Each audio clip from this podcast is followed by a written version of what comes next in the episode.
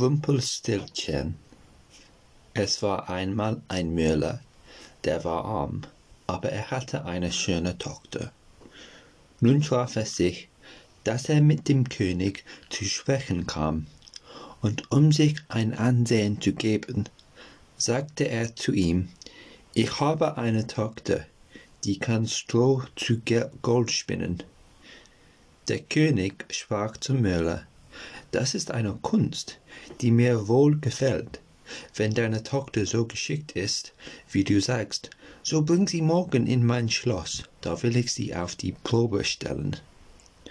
Als nun das Mädchen zu ihm gebracht ward, führte es in eine Kammer, die ganz voll Stroh lag, gab ihr Rad und Haspel und sprach, Jetzt mache dich an die Arbeit, und wenn du diese Nacht durch bis morgen früh dieses Stroh nicht zu Gold versponnen hast, so musst du sterben. Darauf schloss er die Kammer selbst zu, und sie blieb allein darin. Da saß nun die arme Müllerstochter und wusste um ihr Leben keinen Rat.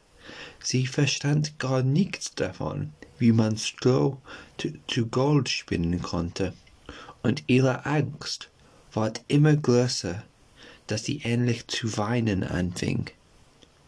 Da ging auf einmal die Türe auf, und trat ein kleines Männchen herein und sprach, Guten Abend, Jungfer Müllerin, warum weint sie so sehr? Ach, antwortete das Mädchen, ich soll Stroh zu Gold spinnen und verstehe das nicht. Sprach das Männchen, was gibst du mir, wenn ich dir es spinne? Mein Halsband, sagte das Mädchen. Das Männchen nahm das Halsband, setzte sich vor das Rädchen und schnür, schnür, schnür, dreimal gezogen war die Spüle voll. Dann steckte es eine andere auf und schnür, schnür, schnür. Dreimal gezogen war auch die zweite voll. Und so ging's fort bis zum Morgen. Da war alles Stroh versponnen und alle Spülen waren voll Gold. Bei Sonnenaufgang kam schon der König, und als er das Gold erblickte, erstaunte er und freute sich, aber sein Herz ward nur noch goldgieriger. Er ließ die Müllerstochter in eine andere Kammer voll Stroh bringen, die noch viel größer war, und befahl ihr, das auch in einer Nacht zu spinnen, wenn ihr das Leben lieb wäre. Das Mädchen wusste sich nicht zu helfen und weinte. Da ging abermals die Türe auf, und das kleine Männchen erschien und sprach, was gibst du mir, wenn ich dir das Stroh zu Gold spinne? Meinen Ring von dem Finger, antwortete das Mädchen. Das Männchen nahm den Ring, fing wieder an zu schnüren mit dem Rade und hatte bis morgen alles Stroh zu glänzendem Gold gesponnen. Der König freute sich über die Maßen bei dem Anblick, aber war, war aber noch immer nicht goldessatt sondern ließ die Müllerstochter in eine noch größere Kammer voll Stroh bringen und sprach, die musst du doch noch in dieser Nacht verspinnen. Gelingt dir's aber, so sollst du meine Gemahlin werden. Wenn's auch eine Müllerstochter ist, sagte er, eine reichere Frau finde ich in der ganzen Welt nicht.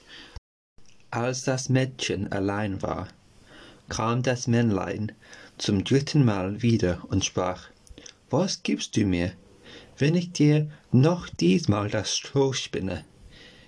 Ich habe nichts mehr, das ich geben könnte, antwortete das Mädchen. So versprich mir, wenn du Königin wärst, dein erstes Kind. Wer weiß, wie das noch geht, dachte die Müllertochter und wusste sich auch in der Not nicht anders zu helfen. Sie versprach also dem Männchen, was es verlangte, und das Männchen spann dafür noch einmal das Stroh zu Gold. Und als am Morgen der König kam und alles fand, wie er gewünscht hatte, so hielt er Hochzeit mit ihr, und die schöne Müllerstochter ward eine Königin. Über ein Jahr brachte sie ein schönes Kind zur Welt und dachte gar nicht mehr an das Männchen. Da trat es plötzlich in ihre Kammer und sprach, Nun gib mir, was du versprochen hast. Die Königin erschrak und bot dem Männchen alle Reichtümer des Königreichs an, wenn es ihr das Kind lassen wollte.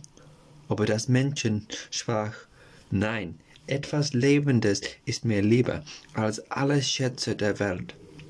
Da fing die Königin so an zu jammern und zu weinen, dass das Männchen Mitleiden mit ihr hatte. Drei Tage will ich dir Zeit lassen, sprach er.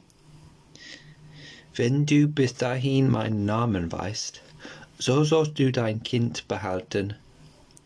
Nun besann sich die Königin die ganze Nacht über auf alle Namen, die sie jemals gehört hatte, und schickte einen Boten über Land, der sollte sich erkundigen weit und breit, was es sonst noch für Namen gäbe.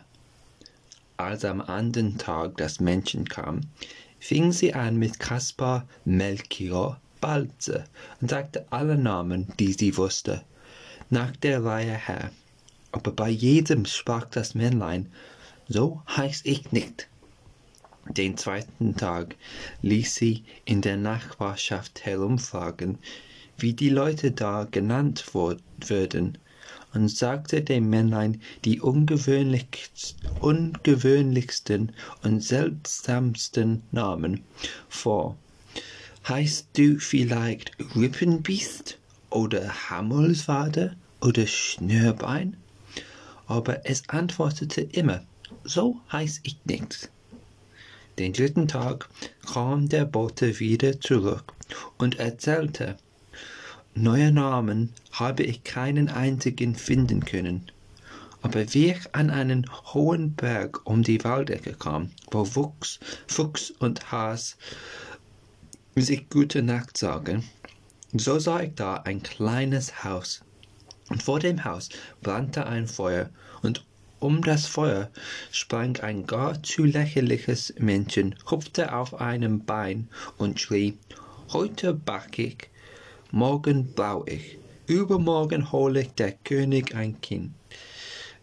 Ach, wie gut ist, dass niemand weiß, dass ich Klumpelstilzchen heiß. Da könnt ihr denken, wie die Königin froh war, als sie den Namen hörte, und alsbald hernach das Männlein hereintrat und fragte, Nun, Frau Königin, wie heiß ich?